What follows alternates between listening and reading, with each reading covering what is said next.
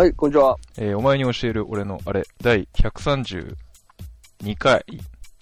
そうですね、132回。えー、新エヴァンゲリオン劇場版、えー、読めない記号、えー見てまいりました。えー、その際に、えーは初めてじゃないと思うんだけど、人生で多分二度目かぐらいのことなんですけど、えー本編上映中にトイレに出しました。旬です。えー、新エヴァンゲリオン見てきました。えー、今日2回目を見に行ったんですけど、えー、ちょっともう暗くなってるぐらいのタイミングで、えー、ちょっと遅めに入りまして、えー、自分の席に到着したところ、えーすでに女の子が座ってました。ヨタです。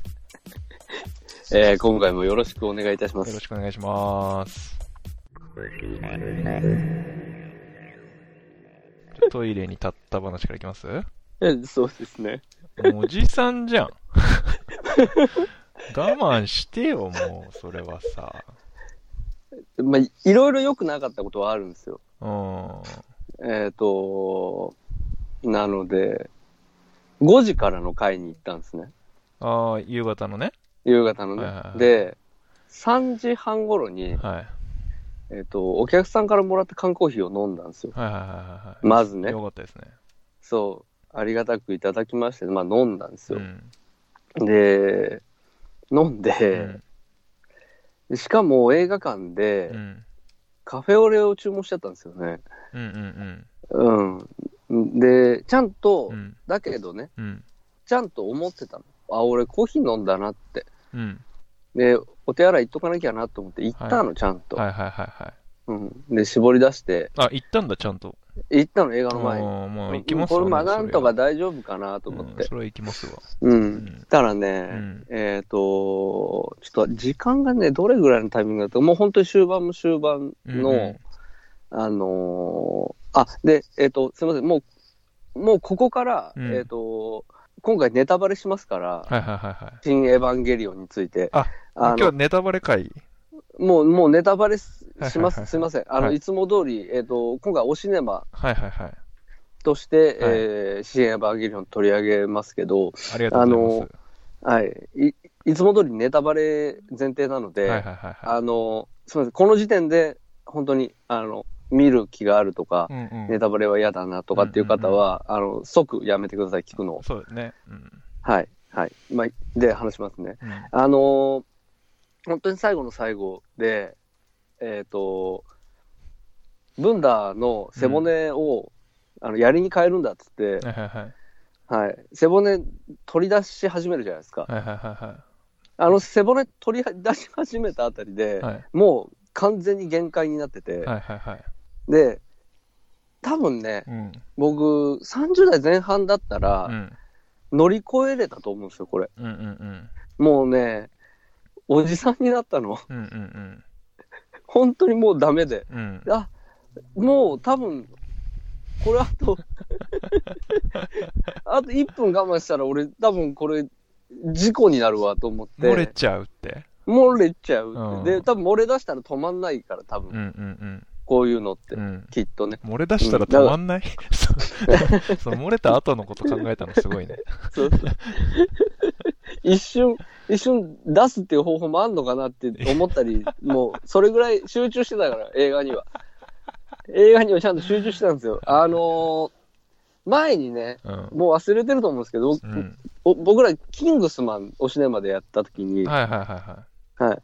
僕は、あの、キングスマン見てる時に、い。うん。もうおしっこがしたくてしたくてしょうがなくなっちゃって、うんで、映画に集中できなくなって、うん。うん。で、まあ、結果、なんか、そのおしっこのせいかどうかわかんないですけど、すごいキングスマンって映画のことをうんそれなりに腐したんですよね。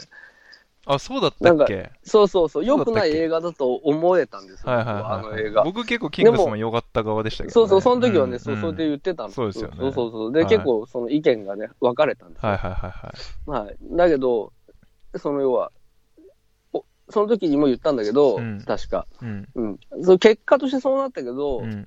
原因はもしかしたらおしっこかもしれない。話をしたんですけど。自分、一番の敵が自分だったパターンじゃだっないですか。たパターン、はいそうそうそうだったんじゃないかみたいなこと話したんですけど、でも、もう今回はね、すごい頑張って、まあ、おしっこのことは気になってるんだけど、映画のことをすごい集中してうん見てたんですよ。だけど、で、で、もうこの要は、この映画から一回出るなんていうことはありえないから、うん。だったら、ちょっとでも出しといた方がうん。いいのかなとか一瞬考えた。一瞬ね。そう。もしかしたらとか思ったんだけど、はいはいはいはいいや、だけどそれやっぱりちょっと大人としてやばいよな、それ、と思って、うん、一番、こう、大人なうんうん判断をしたんですよ。おしっこに行退。出、退出すると。はいはいはいはい。うん。見れない時間は、まあ、い1分、2分だろうと思って。うんうんうん。うんうんでもね、うん。えっ、と、そうで、私も、うんあの、実は2回見たんですけど、うんうん。それなりに大事な場面を見逃してまして、そうですよね。そうですね。やっぱり、うんあのー、2分間、うんうん。た、たかが2分間とはいえ、うん。あの、見逃しちゃダメって思いましたね。まあまあまあ、そういうことが ありましたえ、けど、それね1回目でおしっこ行ったんですか？えそうです。1回目でおしっこ行あ、ったてか、だから2回見たの？で、そういうわけでもないんだけど、うん。あの、単純に、うんえっ、と、まあ、なんて言うんだろう。は、出て戻って、うん。別にその、理解できなかったことは、理解で、うん、ちょっと違うかな。まあ、まあ、映画のうん。大事なところは見逃してないなっていう感覚はあったんで、はいはいはいはいはうん、あの、一応い、その最後まい。でう、ん。一応は追いかけれたんで、うんうんなんで、まあ、それは別に、うんあの、2回見た理由ではないんだけうん。ど、うんうんうんうん。2回見たのはもう単純に、うんうん。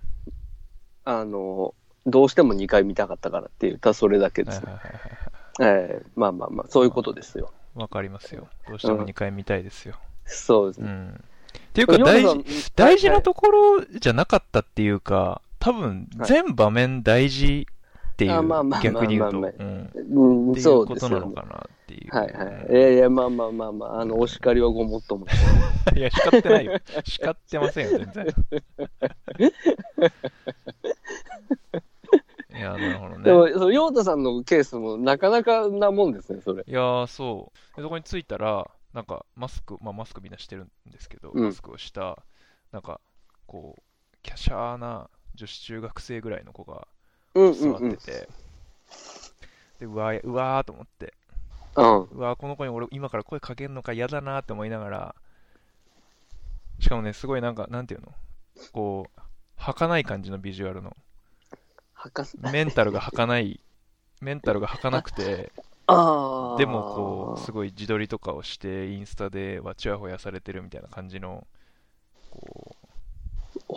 う、暗いからよくわかんないけど、そういう女子中学生みたいな子が座ってて、うわ、はいはい。あーすいません、ちょっと僕のここの席なんですけどって言ったら、で、その子がすっごい怯えて、えみたいな。で、バッバッて立ち上がって、しかもすっごいなんか、財布とか、なんか携帯とか、カバン、なんかちっちゃいカバンとかを全部こう、膝の上に乗せてて、それをこう、もわしづかみにしてバッて立ち上がって、なんか上着とか落ちちゃってみたいな、こうすごいバタバタしてて、うわ、めっちゃかわいそうとか思って。ごめんなさいね、席、どこ、どこですかみたいなこと言ってたら、その、華奢な女の子の一個開けた先にうん。おばちゃんが座ってたんですけど、なんかおばちゃんがすごい形相で俺のことを見て、うん。なんか、あの、今一個空いてるじゃないですか、映画館の席って。ああ、はい一個はいはい一個先のね、そのおばちゃんがすごい形相で僕の方を見てですね、こう、多分まあ知り合いの、知り合いじゃないんですけど、その女の子とおばちゃんは。うんうん。おばちゃんがこの女の子を助ける感じで、ちょっと半券見せてみたいな、どこみたいな。うんうんでうん。で、じゃあ、あなたの席、あー、これじゃあ、J、なんか J だかなんかで、あー、一列違うね、みたいな。うんうんだからちょっとうん。一緒にそこ行こうみたいな感じで、おばちゃんが優しいね、こう連れてったんだけど、で、そのおばちゃんが連れてったら、その連れてった先にまたおじさん座ってて、やばい。なんだそれと思って。で、おばちゃんがね、その、華奢な女の子に代わっておばちゃんが、ちょっとそこあなたのちょっと座席確認してじゃない。よと。そうそうそう。うん言ったら、なんと、おじさんの座、合ってたの、おじさんは。女の子が間違えてた。いや、女の子も合ってんの。同じ日付で、同じ座席の 判券がうわ2枚発行されてて、最低じゃん。なんだそれと思って、あの、うんお店の、そのお店っていうか、まあ、映画館のスタッフ呼んで、うん呼びに行って、おばちゃんが。うん、うん。で、なんか、ちょっとはんダブルブッキングしてんだけど、みたいな。そしたらスタッフもなんか、あちょっとダブル、ダブルブッキングしてますね、みたいな、こう、こう無線でこう、やって、はいはいはいはで、なんか一旦な、なぜかこう、女の子、でもなんかね、若干その女の子が、なんかこの版権、自分で買ったんですか？みたいなこと聞かれ始めて、そのスタッフから。ああ、なかちょっとなんるほどね。若干なんかこう、疑われ始めて、はいはいさはい。さらにかわいそうとか思ったんだけど、はいはいはいはい。まあでもちょっと、まあ結局、いだから一旦なんか連れてかれちゃったのよ、女の子、スタッフに。は出てっちゃって。まあでもなんか、うわ、でうわなんか、うわ、後味悪いとか思いながら自分を座って見てたんだけど、なんかまうんあ始まる前にちゃんとその女の子、またスタッフさん入ってこられて。そうそうそう、なんか別の席ちょこんで座って見始めたから、うん、あまあよかったと思ったんだけど、いえ。や、なんだったのかなと思ってさ、いや、まあダブルブッキングしちゃったのか、本当にシステムの不具合で、うんうん、まあなんか、うん。もしかしたら女の子はちょっとなんか悪いことしてたのか、まあわかんないんですけど、はいはい。うんっていうことがありました。ああ。なかなか、なかなかなケースですね、それは。なかなかでしめょず珍しいですね。珍しいでしょう。びっくりしたはいよ。はい。そうか。ややっぱ結構それなりに混んでた。まあ、そう、だでもね、どうだろう。まあ、普通にあの間引間引かれた状態で、なんかまあ、中心は埋まってるみたいな感じだったかな。まあ、端っこの方とか前の方とか後ろは、なんか結構空いてる感じで、ちょっとあえ。の田舎の映画館なんですよ。あのなるほどなるほど。そうそうそう、新宿とか渋谷とかじゃなくて、はいはいはい。ちょっと家の近くの田舎の映画館なんで、そんな混んでないって感じですね。うん、うん。僕はあれですよ、1回目見たときはね、うん。4人でしたよ。4人。4人。そんなことある？公開だから、ん。1週間ちょいか。うんうん。1週間ちょいでうんうん。4人。時間も時間だったってのもあると思うけど、5時だからね。で平日だった？そうそうそう。うん、土平日の5時だから、まあまあって話なんだろうけど、うんそれ、それにしてもさ、って思まあ、にしてもって感じだね。うん、すげえなって。それはうんね、あれで割合平気な顔して、うんあの、退出もできるあまあ、そう、確かにね。4人誰にも影響しないからね。確かに。うん、俺の後ろ一人も座ってなかったから。すごいね。うん、真ん中の席だけどね、ほぼ、うん映画館全体の真ん中ぐらいの席だったけど、俺の後ろ誰、ゼロだから、人。すごいね。うん。名古屋では普通に立って、スタスタスタって歩いていけて。名古屋ではエヴァンゲリオン見たい人いないんだね、もう。そんなことないだろうけど。まあまあ、地方、地方っていうかね、名古屋、名古屋の中でももうデスシティ端っこ名古屋。 Death City、いやいや、名古屋 Death City じゃない。バッドシティだけど、バッドデスシティシティではない。バデッドシティデス、デスシティは東京で。そうか、デスシティはね、東京で。うん、東京で。まあまあまあ、まあそんなことですよはいね。はいはいはまあまあい。うん、まあ行きますか。いやー、やりましょうよ、オマニエル、おシネマ、新エヴァンゲリオン劇場版。行きましょうか行きま。しょね。あーじゃあ、そんなことで。う。はい。はい。ということで、今回は待ちに待った、待ちに待った、待ちに待った。待ちに待った、新エヴァンゲリオン劇場版を、え2回見てきたこの2人というねことですね。えええそうですね。ええはいもうね、本当に、まあどうだ、あの、僕、始まって、はい。月曜日から始まったじゃないですか。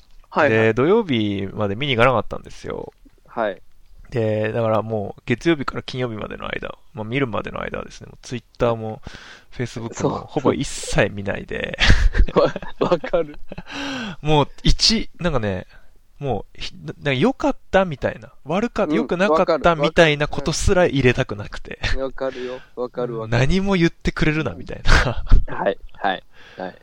感じだだったんですけど、もう、えもう土曜日朝9時半の回を見たんですけど、もう、なんていうんですかね、見終えた時の感情は、やっぱりなんか、感謝。かうん。本当になんか、あーありがとう、スタジオカラー、ありがとう、庵野秀明、ありがとう、林原めぐみ、ありがとう、すべてのスタッフ、ありがとう、すべてのエヴァンゲリオンっていう。すごい幸せな気持ちになり、ええ。もう、はい、あの、ヨドさん、えっ、とですね、はい、今回おシネマですんで、はい、じゃあ、ヨータさんの、うん、えー新エヴァンゲリオン劇場版、うん、えー読めない記号の、うん。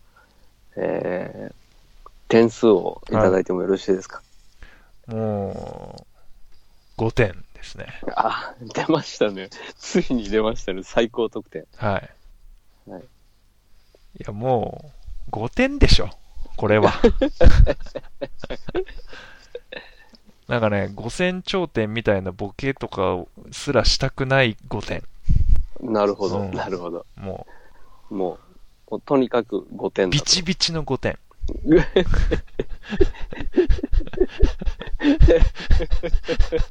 割引一切なし。割引一も切なし。う一切なし。ビチビチの5点。ぴったり。なるほど。うん。ここ、ここ5%だけ引いてもらって、あと、あの、端数丸めてもらってもいいですか？あみたいな、そそういうのな、もうない。全然ない。うん。う、もう、もう、もう、ぴったり。見積もり通り。うん、見積もり通り。なんか、ブレがない。こう波形みたいのが一切ない感じ。一切ないツーっていう。で、5点、ずっとずで5。点。うん。なるほど、うんなるほどです。はいはい。そうですね。しゅんさんいかがでした？そうですね。うん。あのーまあね、えっ、と、まあ、前回の時も話してますけど、まあはい私自身は、まあガチガチのエヴァファンではないですはいし、はいはい。で、えっ、と、そうたま、たまたまというか、はい。えっ、と、その、要は Q 見た時喋ってんだろうなと思ったっていうか話をしてたじゃないですか、この間。はい。はい。そうで、それをちょっと頑張って探してみたんですよ。はい。で、探しきれなくて、実は。あら？いや、で、うん探しきれんわーと思っても、あ、エヴァとかどこにも書いてねえし、わかんねえやと思っうて、ん。わ、かんねえやと思って、うん。で、その、適当に、うん。本当に偶然、うん。あの、マック歴っていう、うん。ヨーダさんのマック、マックをうん何を今まで買ってきたかっていう話をししてる回を、本当に何の気なしに別途再生したら、はちょうどその時にエヴはァンゲリオンの話をしてるんでい。すよ。マジっすか？わかんそれで、うわータイトルに入れろや。なんでタイトルに入れないんや。Q、Q 見ましたっていう話を、うんあで、しかも10分だけ話すとか言って、なんかちゃんと話さないみたいなあ、そうなんだ。感じにしてて、よあれなんでだったのかよくわかんないけわど、かんないっす。ま、お前のマック歴とかどうでもいいからエヴァの話をしろよって話だよ。しろやって。そうそうそう。あの、うんでね、10分間だけ喋ってるんだけど、うんやっぱりね、一緒に見てない。あ、一緒には見てないんだ。見てなかった。あの、やっぱあの時離れてたからね。そうだよね。そうだよね。一緒に見れなかったんだねそうだ。よね。で、僕俺は一人で見に行ったらしいんだわ。そうだよね。うん。で、よくわかんなかったっていう話をしてた。はいはいはいはいはい。そう。で、もう本当に全然よくわかんないし、門外観だから、みたいな。もう、その時は、うん。今よりもかなりテンション低い感じだったね。かわいそう。うん、あのー要は、ほ、本当に追いかけてなかったからね。はいはいはいはいはい。エヴァンゲリオンっていうものをね。うんうんそれから、うんうん。だから、約10年、9年う間んの間に、うんなんかよくわかんないけど、うんうんなんか、俺、上波級 DVD で借り直したりとかしてたはいはいはいはいし、その間に。あ、そうなんだ。なんかわよくわかんないんだけど、興味が出てたんだね。うんどうもうん。だから、えっ、と、まあまあ、まあそのぐらいのファン、まあ一応ファンなんだろうなっていうぐらいの感じ。うん、ガツガツした感じではないんだけど、うんうんうんっていう、まあまあ人ですよ。うんうんうんでうん。うん、あそう、で、見に行ってみうんて、うん。うん、うん。あのー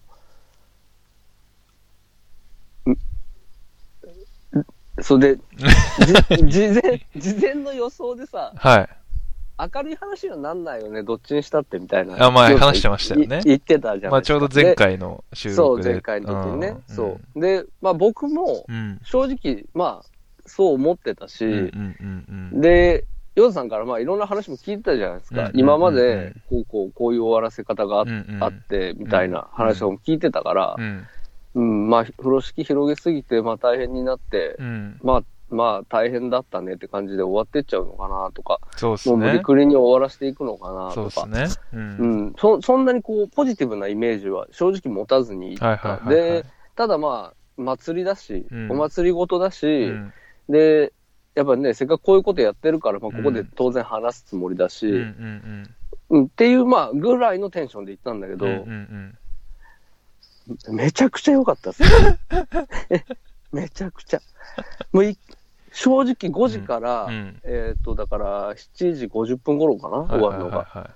まで見て、うん。本気で一瞬、うん。その場で2回目行こうかなって思ったぐらい。そのまま。そのままね、あ、でもそれわかる。それわかる。そのままもう一回見ようかな、これってうん。思いかけて、うん。あ、いやいや、うち帰らないかんなと思ってとどまったんだけど、10時とか11時とかになっちゃうから。うん、ちょっとダメだな、それは。と思ってとどまったんだけど、それぐらいうん。良かったです。もうおしっこで一回離脱しちゃってるしね。そう、おしっこしちゃってるけど、うん、でもまあよく良かった。すごくよく良かった。そその気持ちを怪我したくなかった、自分ではい。はいはい。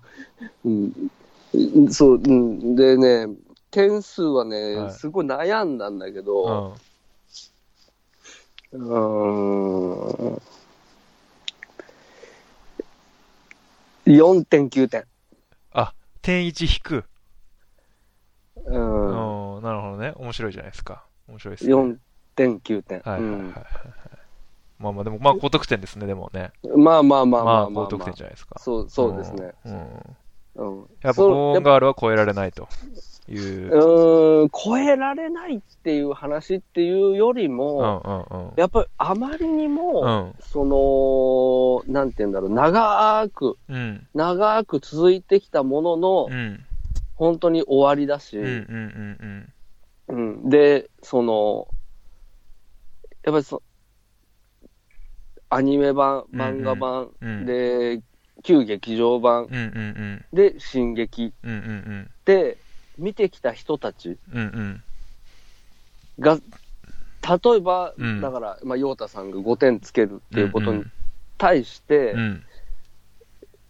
やっぱり5点とはなんか言えないところがある。あの、俺、俺がオタクって言うと本当のオタクの人がみたいな謎の謙遜みたいなやつですよねーっていうよりも、うん。要は分かってないことが、要ははいゴールを見て分かってないことはない。まあまあまあ、あれは一本、一本でね、完結してるし、そうなの。あの中にしかないからね。そういうこと。はいはいで、はい。要はあの映画素晴らしかったって言えるんだけうど、んうん。やっぱりその分かってないことがなるほどね。多々、多々あるから、はいはいはいはい。うん。いや、ぼやーんとした、これっうんてそういうことなのかなって、うん。その決定打になる確証を持たない感想がすごくたくさんあるから、はいはいはいはい。そう。だやっぱその、なんか、自分の感想を信じきれないところがあるじまあ、紐解いていきましょうよ。ゃん。うん。それは、ね。なんで、せっかくだ、し。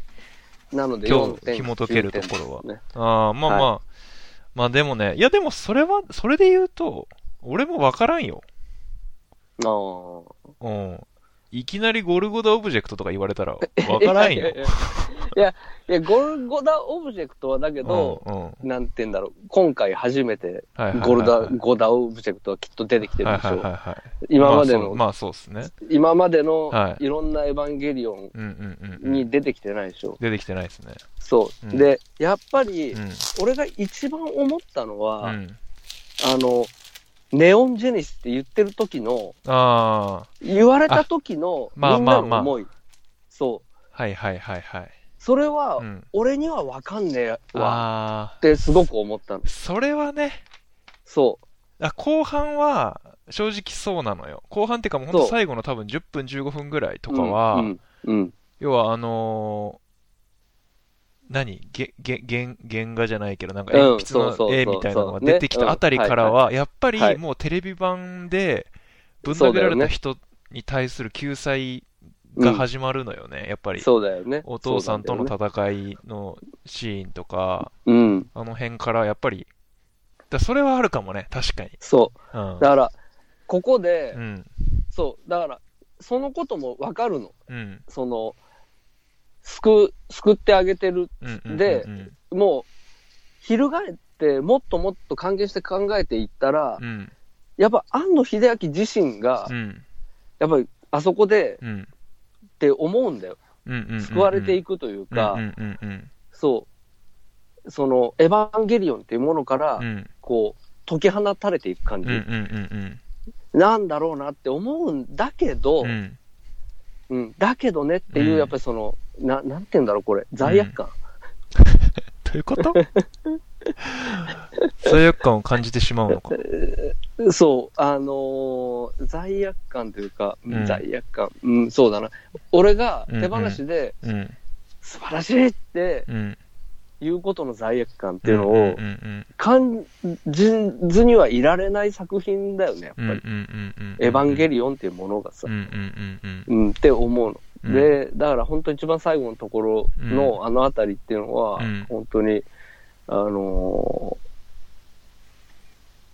優しい、優しいなってすごい思ったね。まあそうだ見ねら。そうだね。そうだね。まあまあ、ということですよね。うん。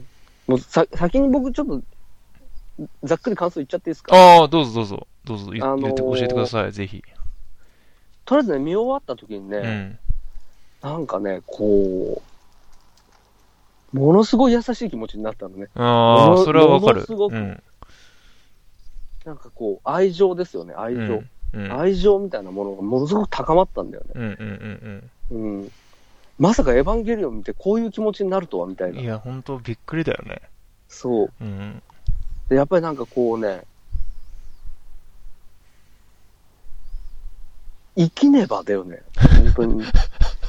風立ちぬの時。風立ちぬじゃんそう、風立ちぬの時と、うん。最後、なんかこっちに残ったものがすごい似てた。なんか、うんうんうん、生きねばってうん。いう、そう、ああ、そうだ、もう生きていくしかないんだ、俺たちはっていう、うん。うん、感覚、うんで、それを最後の最後にう、ん。ちゃんとメッセージとしうてん。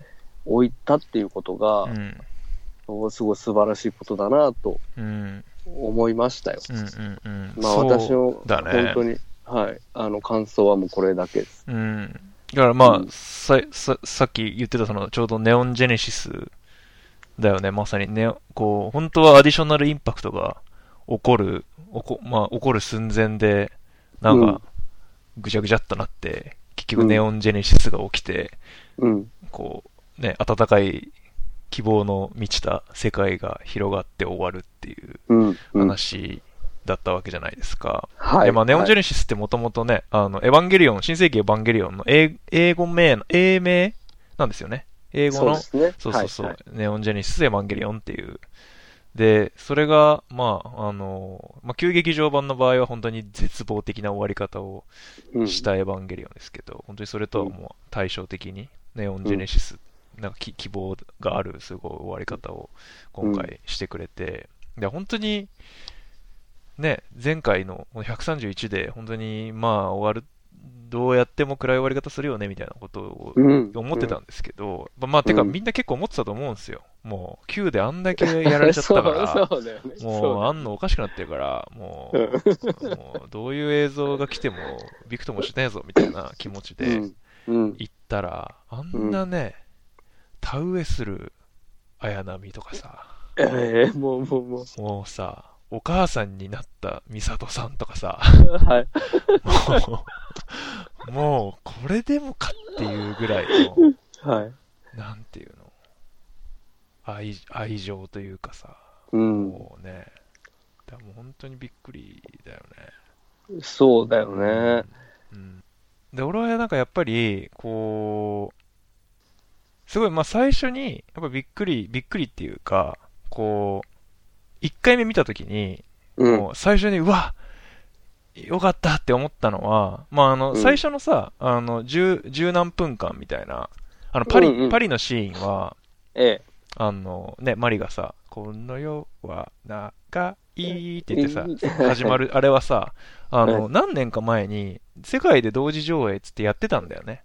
そうだってね。そう。はいはいだ。から、まあ YouTube とかで見たことがあって、そうだねうん、はい一応、あそこはね、心の準備ができてたんですよ。はいはいはいで、なんか、あ、でもやっぱり、でかいスクリーンで見るとす超すげえとか思って、やっぱりいいとか思って、動きやべえとか思って思ってたんだけど、その後のシーンで、あの、まあ、シーンが変わって、当時が出てくるじゃないですか。うん大きくなった。はい。で大きくなった当時出てきた時にもう、なんか、あ、ななんかすげえ安心したというか、そうだね。安そうだよ堵、ね。安堵の涙を、もうそこから流し始めてしまい、そこからずはいっと泣きながら見てたんですけど、ええ。うん。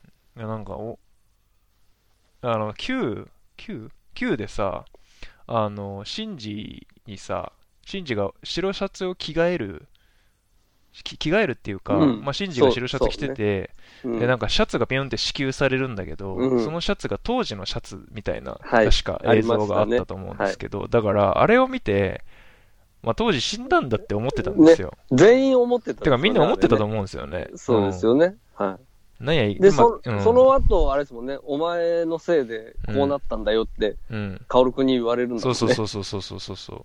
だから、もうね、当時、死んじゃっ、お兄ちゃん死んじゃって、その敵討ちのためにビレに乗ってる妹っていううん。風にしか思ってなかったから、うん。まさか生きてるなんてって思って、もうそれだけで俺はもうなんか嬉しくて、たまんなかったですけどね。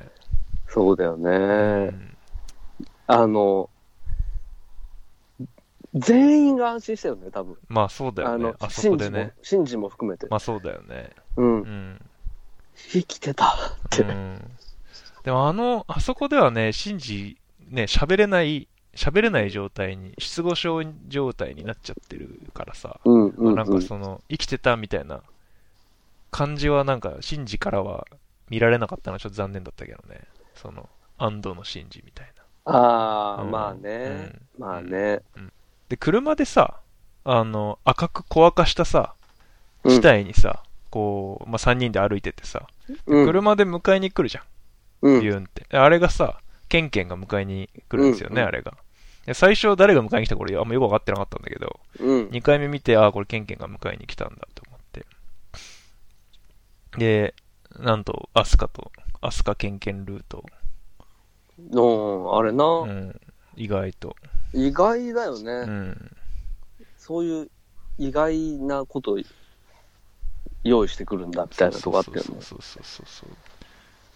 だから過去にはさ、あこう、シンジ、アスカルートでさ、はい。シンジが気持ち悪いってアスカから言われて終わるっていう絶望的な終わり方を しているので、あ映画はい映画版ではね、はい。しているので、あ、次はそっち、ケンケンルートねって思思いましたけどね。はあでパッと見最初はなんかよくわかんなかったんですけど、なんかなぜアスカがケンケンの家にいるのかとか、そもそもなぜケンケンとかこう、ややしや親しい感じで呼んでるうんのかとか、うんうんうん。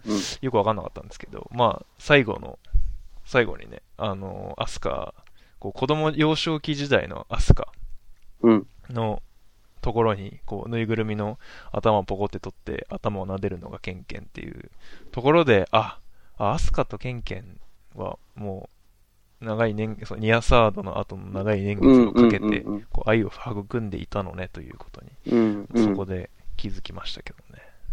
うん。なんかよくよく考えると、こう、映画の、まあ、冒頭、アスカがケンケンの家にいる最初のシーンでも、アスカが裸で、こう、それを見て、まあ、シンジは当然何も言わないんだけど、ケンケンも別に何も驚くこともなく、そこにタオルをファサってかけるみたいな。描写があって、あ、もうこれはやってますねっていう、やってる二人ですよねっていう感じですよね、今思えば。うん。そういうことですね。っていう、うんはいはいはい。最初はちょっと、お？なんかこう、な、なんていうの？一回目はさ、もうその、うん当時が生きてたことの感動に、でさ、あんま細かく、飲まれちゃってそう、ね。もう細かく気にしてなくてさ、全然。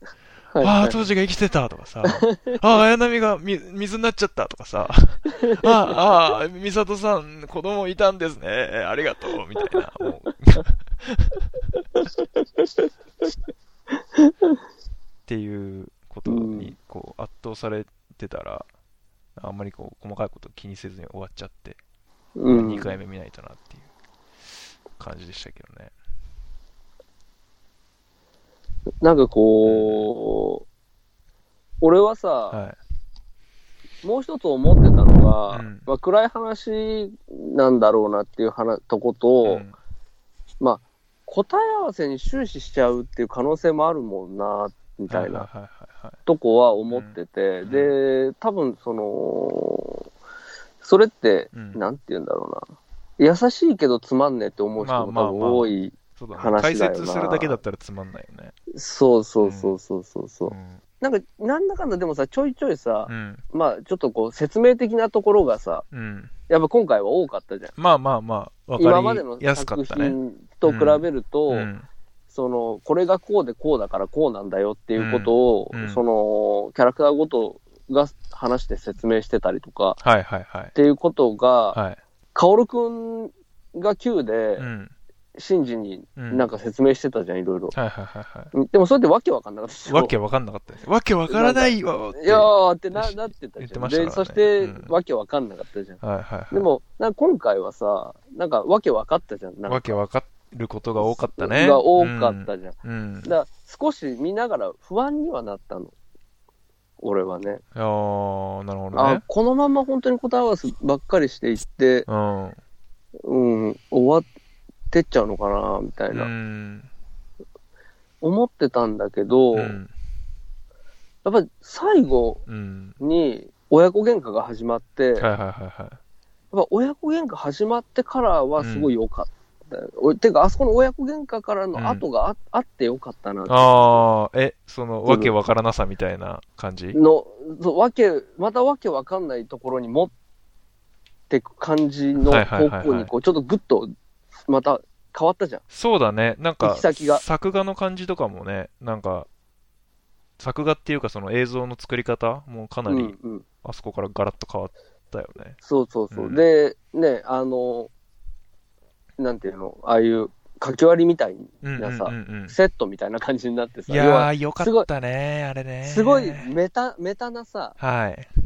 そう、あの、突然メタな感じ、構造がバンって変わるじゃん。はいはいはいはいはい。そう。で、で、このまんまう、ん。こう、わけわかんなくなって、ブワーってなっていって、うんで、あの、アディショナルインパクトが始まってさう、ん。で、あの、すげえドラッギーな映像が始まるじゃん。うんうんうんうん。ああの、あれでししょ、エヴァンゲリオンが人間になってく。そうあの、あや、綾波化していく、みんながどんどんどんどん、みんなどんどん綾波化してくる。そう、綾波化してて、手繋いで飛んでくるみたいな、はい。あの、すげえドラッキーなシーンがあったじゃん。すごかった。うん、なんかもう、あよかったですね。うん、そう、あ、なんかあの辺とかもすごい、笑っちゃってさ、ニヤニヤしちゃって。ああいう、こうわけわかんない、もう一回そのわけわかんない方に振り直して、うん。だけど、で、もう一回、さらにもう一回、うん。落とし前つけていく感じ？そうだね。つけてきたね、最後ね。そう、んそう、が、すごく俺は、なんか、うん。うん、そこでなんかも、ものすごくよ、ああ、よかったねっていう感じになったなっていうのね。うん。そうだね。なんかけ結構その答え合わせ感は確かに結構強かったは強かったよね。なんか、うん。結局、こう、あの人、え、その綾波になっていくシーンも、なんかある種答え合わせっぽさがあるなって思って、あ、の、よ要は、エヴァンゲリオンの、これまでのエヴァンゲリオンが、の、その、テーマが、まあ、使徒、なんかよくわかんないけど、地球に攻めてきた使徒、バーサス人。まあ、うん人はエヴァンゲリオンを使って使徒を殲滅するっていう、うんうん。こう、話だったのが、歯から、いや、歯までで、で、うん9から、こう、なぜかエヴァンゲリオンと戦うみたいな感じになって、うん。で、まあ、だから人対エヴァンゲリオンになってたんだよね、9から。うんうんうんう。うんん、で、最終的には、こで人、だから人対エヴァンゲリオンってことは、どっち、生き残りの戦いなんだよね。人が生き残るか、エヴァンゲリオンが生き残るかの戦いで、うん。要は多分、エヴァンゲリオンっていうのは、こう、うん新、ある種こう、新人類というか、こう、次次、地球を制覇する、しうる、地球を支配しうる、新たな生命体みたいな。うん。ら今回さ、エヴヴァンゲリオンめっちゃ増えたじゃん。なんか、フォーフォー、うんうんうん。フォーツー、フォーフォー C みたいな。44C。44C から 42C みたいな。で、ゆ来ます激ヤバですみたいな。あの、ながらっち、陽動よろしくみたいな。なんかそう、なんかそう、エヴァ増えたじゃん、今回。うんうん。だから、そはのい、結局、その新人類なんだなと思って、エヴァンゲリオンって。はあ。要はなるほどね。そう。人類を滅亡させて、まあ滅亡というか、そう新人類への進化みたいなうんうん。強制進化、そうそうそうそう、はいだったのかなと思って、それがまあ結局、なんか人のこう魂を一つにしてみたいな、そういうちょっと、うんゆゆそうゆいとあまた再び会うんだみたいな、っていうのがアディショナルインパクトだったのかなと思って、だそれを止めたんですよね、だからエヴァンゲリオンが次のこう地球を支配するこう新新新たな生命体になることを止めたネオンジェネシス、そのうん光シンジとお母さんとみたいな。うんうんっていうことだったのかなと思って、ある種あれはなんか、あの、ドラッキーな映像もなんかこう、ああ、なるほどねっていう、あ人だったのねっていう感じに受け取りましたね、勝手に自分は。ああ、なるほどね。はい。そうかそうか、そうだよね。人がう、ん。あれだもんね。あのーサードでうん。人が、うん。要はコア化していってたんだもんね。そうそうそうそうそう、人がまあ、みんな、そうそうそうそうあの、な、なんだったっけね。えっ、と、インフィニティ。インフィニティ、うん。インフィニティ化していってたんエヴァンゲリオン・インフィニティっていう。うんうんうん。エヴァンゲリオン・インフィニティもわからなさやばかったよね、もうね。エヴァンゲリオン・イマジナリーとかね。イマジナリーでしょ。人、人にしか、人にしか感知し得ないうん。存在。そう、エ人にヴァンゲリオンうん、イマジイナリー。マジナリー。あの、コアコアカといえばさ、すごい、いきなりすごい細かい話になるんだけどさ、うん、あの、大塚明夫が声やってるさ、あの、うん。こう、操縦士みたいなおじさんがさ、うんうんおじさんねなんか,、はいなんかこう、な、なんかこう、ちょっとセリフで、ね、正確に覚えてないんだけど、うん。なんかセカンドインパクトでは、なんか、こう、海が浄化されて、うん、サードでは陸が浄化されて、うん、あで、フォースでは魂が浄化されるんだみたいなうん。ことに対応して、なんか、その、大塚明夫の人が、なんか、赤くなった海を、この、あ、なんか青に戻す、なんとかの印だみたいなことを言う。あの、バンダナかな？そうそうそう、はいこの青に戻す印だみたいなことを言うところがね、うんもうあめちゃくちゃいい大塚明夫、ここで出てき、やっぱでちょ、ちょい役でも出てくれてありがとうって思いましたね。めちゃくちゃいいセリフだなと思って。さすが大塚明夫に言わせるべきセリフだなと。言わせるべきって。うん、よかったですね。私ね、個人的にね、一番ぶち上がったところはね、はい。ぶち上がった、その感動とかじゃなくて、ぶち上がったところは、はい。やっぱあの、ブンダーと、うん。あの、エア、エア、エアなんとか、エアーなんとか？そんな人いた？エア、エア、エアなんとかじゃなかっえ？どれ？たどあの、いや、ブブンダーの仲間、敵、あの、冬月先生が乗ってるやつ。あー、なんか3期目だか4期目だかみたいなやつ。えっ、と、2番艦。2番艦うわー、わかんない。どんな名前やったっけ？えーとねエアーなんとかだったっけ？エアーなんとかが、スカイなんとかが、うん。人は、あおっしゃったけど、うん。そうそう、なんか2番艦、あの、あれ、ブンダーがブワーって突入しててさ。あのーあれ、な、なんだった？あの、セカンドインパクトの中心地、爆心地のところで、真っ白な、南極のね、あの、うんなんて言ったっけな、あの真っ白なところ、なんとかっていうところに突入していくんだよね。はいはいはいはうん。で、け、汚れた人が、い。うん。おそれこそ大塚明夫ってたね、うんうんなんか汚れた人が、あの、魂の浄化なしに突入しようとしてるみたいなこと言いながら、ガーって入っていくときにはいはいさ、で、はいはい。あの、バーンって撃たれてうんさ、うんで、何かなんか言ったら、冬月先生がバーンって出てきてさ、うん。うんうんうん。そうもう少し怒りのわがままに付き合ってもらおうかみたいなこと言いながはいら、ダーンって、あの、戦艦バトルが始まるじゃん。はいはいはいはい。あの時さ、ダーン、ダーン、ダッダーンみたいなさ、あの曲さ、な、ね、よかったよね。あそう、こめちゃくちゃノリノリな曲かかんじゃん。うんうんうん。すっげえ、だいたい他のシーン、ほとんどすっげえ、あの、テンション低いシリアスな音楽ばっかりかかんのに、うんうんうんあそこだけ、なんかバカみたいに明るい曲かかんだよね。うん。で、俺すっげえいいこれと思って、めっちゃ楽しい気持ちになって、うん。そうで、なんかね、あれね、うん後で調べたんですけど、うん。惑星大戦争っていううん映画のうん70年代のうん。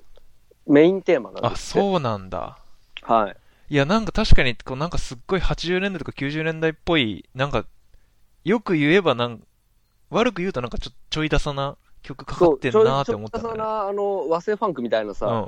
曲がかかって、うんうんうんわあ、すっげえ、こういうとこでこういう、そう、古臭かったじゃん。すごく古臭かった。うんうんうんうんそう。だからその演出が、うんに妙に感動した、俺は。あーそう。いいと思って。で結構そういうのあるんだよね。多分曲とかは、なんかう、ん。わかんない。多分アニメ版の曲をリバイ、なんかの、で使われてる曲を、こう、リマスターして使ったりとか、してるっぽいんですよね。だからちょ、わかんないんだけど。Q うのん。ブンダーが出てきた時のテーマ曲とかは、うんうんあの、ナディアだったかなあ、そうなんだ。の、えっ、と、曲の編曲バージョンみたいなのだとか、それも昨日、その、ブンダーのその、戦うの調べた時に出てきた。うん違う話で。うん。なるほどね。そうだ結構すごい、そういう、なんて言うんだろうな、小ネタは散りばめられてんだろうね。そうだよね昔からのアニメファンに対する、そうだよね。こう、だ目配せみたいな。そういうのがちょっと俺はわかんなくて、うん、うんあ。そういうのあるんだろうなって思いながらも、わからんなと思ってましたね。うん。まあでもでも、曲あそこ、最高だった。曲はさ、もう、林原めぐみさんが歌う、松任谷由実、ボヤージャー。それはうん、あれなんですか、あの、僕、知らなくて、それも。あ、そうなんだ。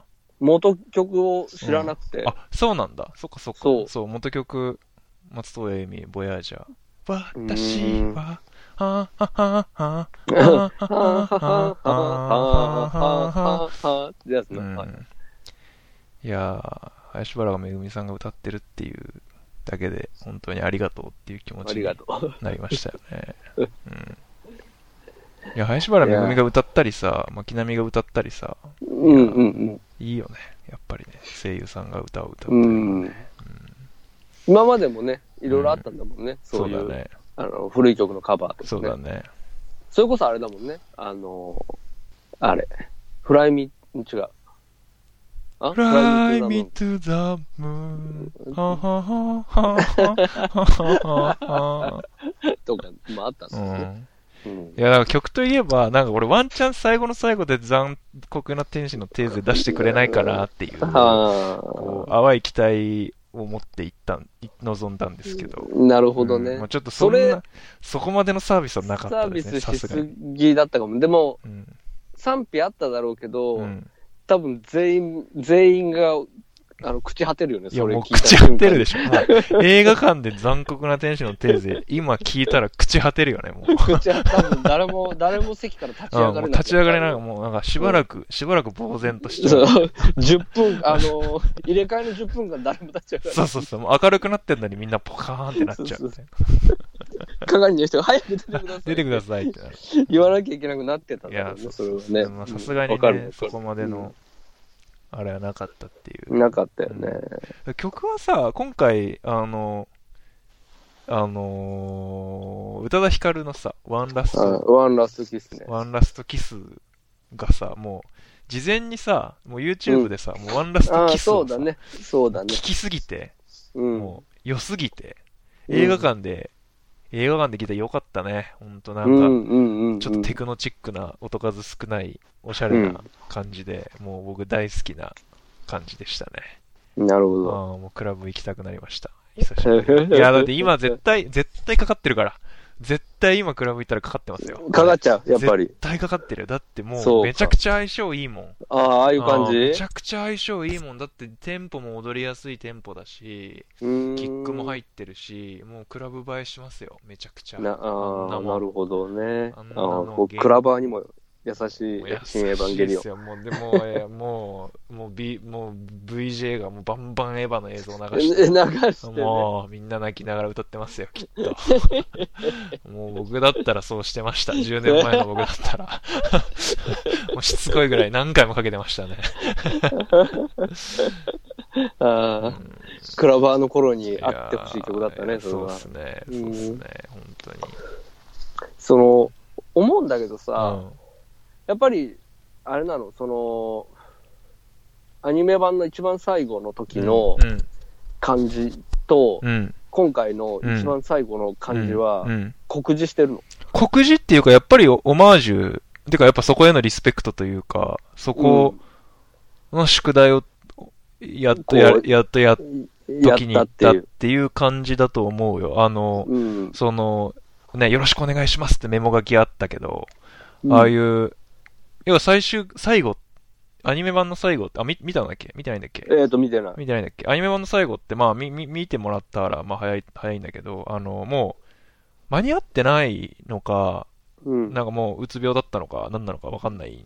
いきなり打ち切りだったのか、なんか、あんまちょっと、うじ事情はよくは知らないんだけど、もう本当にああいう手書きのスケッチのスライドショーみたいなやつとか、うんいきなり、全然関係ない写真のスライドショーで、あの、シンジの声優の尾形さんが、ただ語るみたいな、うん。だけで終わるみたいな感じ。で、最後、ありがとうっつって終わるみたいなうん。感じだったから、とか、あの、まあ、舞台みたいなところにいきなりこう、うんうん。うんシンジたちがみんな立ってて、そこでありがとうっつって終わるんだけど、多分そのさっきの書き割りとかもそうなんだけど、まあ、そこに対するオマージュだったりとか、うん。最後ね、実写の映像が出てきてバーって終わる、終わったけど、あれとかもやっぱりそういう、当時の実写の、多分実写の写真とか映像とアニメーションのなんかこう融合みたいなことの実験を多分したかったんだろうね、きっと当時も。うん、なるほどね。だけどやりきれなかはったみたいなところを、いはい多分彼らとしてもやりたかったけどできなかったこととか、多分そういうことを、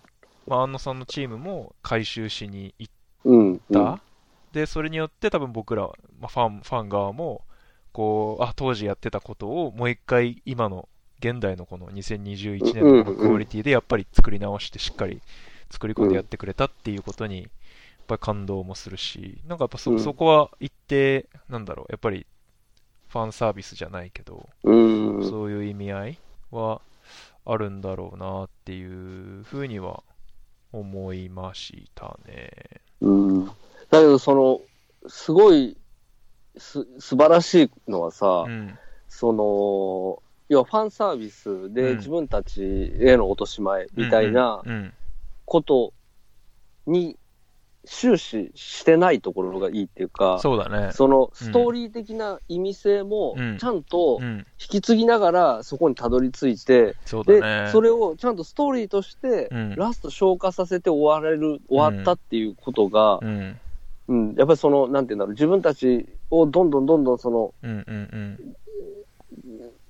やってきたことを還元していくっていう感じっていうのかな。うんうん。うん、その原点的なところ、本当に線一本っていうところまでガーッと還元していくっていうことと、うんうん。その、人生とか人とか、家族とか、なんかす、で、その俺俺たちは、その、いろんなことを引き継いでいくんだけど、次にまた進んでいくんだっていうメッセージまで、その、演出として、あの、整合性がすごいあったから、それがもう半端じゃねえなと思って。いや、すごいよね。そう。もう本当に最後の最後のところも本当にめちゃくちゃ感動しながうら、ん。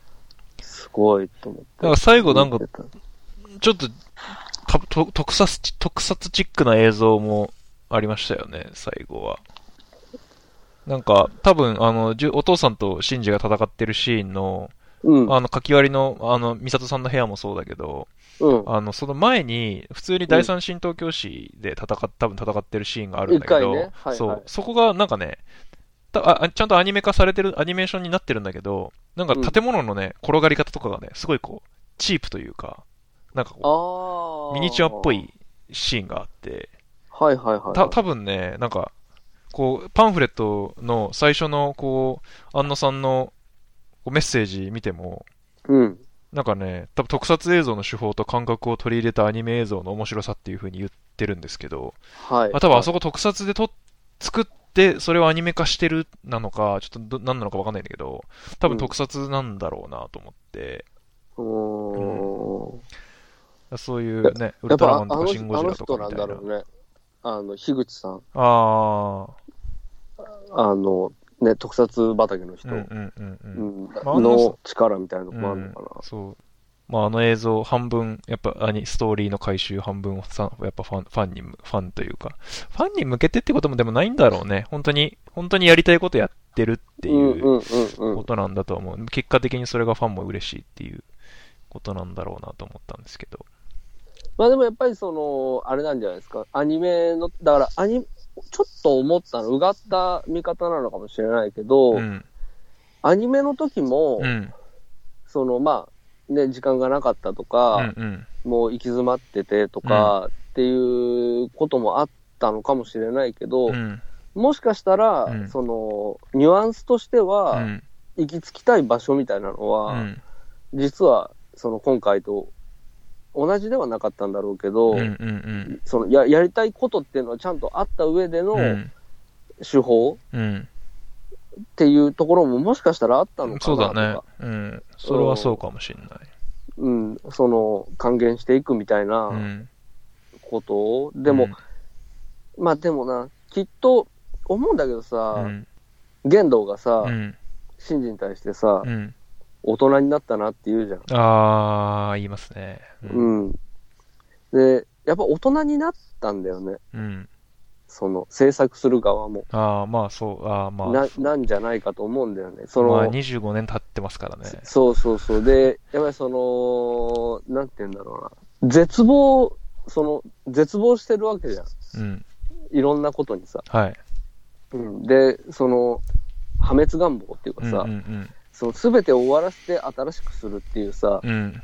のってなんか、まあ、ある種中二病っていうかさ、はいはいはいはい。そうそう、要はゼロに戻して一からやり直すみたいうんうんなさ、うんのってすごくこう、あのー若い頃ってそういうことを思ったりするうん。はいはいはい。っていうか、なんかうん俺もそういう時あったし、うんうんうんなんか、くだらないから、うんクソみたいな世界ならもう、なんかバーンって終わってなくなってるのが一番ベターじゃねえかみたいな。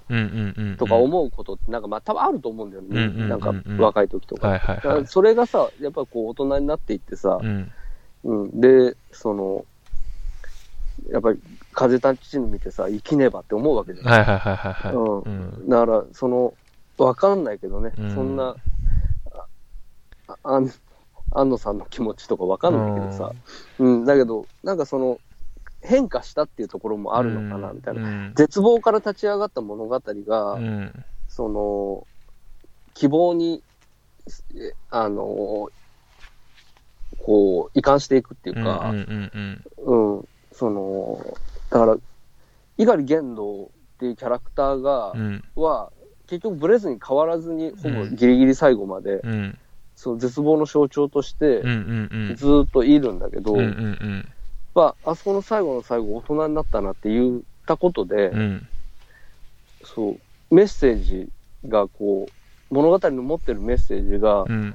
その絶望的なところからこううんクッと希望の方に転換するっていう感じがさ、うんなんか、それは変化なのかなって思ったりね。そうだよね。うん、で、まあアニメの時から、まあ安野さんはじめ、まあちょっと細かくはメンバーは変わってると思うけど、主要な人たち、鶴巻さんとかね、監督やってる人とか、うんうんうん、まあ、声優もそうだけど、やっぱ当時からやっぱ変わ25年間変わってないメンバーでやってるので、うんまあ、それなりにみんな物理的に年も取ってるだろうし、うんまあそういうマインドの変化みたいなのはある、特に安野さんはあるんだろうね。てか、やっぱそうだよ。安野さんさ、風立ちるの声優やってるからさ、やっぱ生きねばって安野さんが思ったんだよ。そう、生きねばってさ、うん、そうだよね。そううん。っていうか、あれちょうど Q の直後ぐらいだもんね。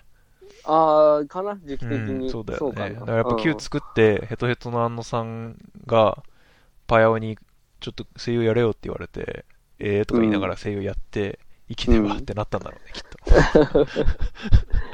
そう、でも、うん、なんかこう、作品としてさ、うん提示するメッセージがさ、うん。うん。あのーうん。そうね。そうね。そうなんだよう。ん。いや、なんかさ、そう、メッセージ、そう、あの、メッセージといえばさ、まあ、ちょっと話戻すんだけど、うん。あの、に、サードインパクトを、うんまあ、シンジが起こして、結局、サードインパクトにはならずに、うん。こう、カジさん、カジさんが止めには、止めたっていう話。ニアサーで終わったっていう。うんでもまあ、その、かカジさん一人の力でどうやって止めたんだっていう謎は深まるばかりなんですけど、うん。あの、まあ、彼が犠牲になって止まった。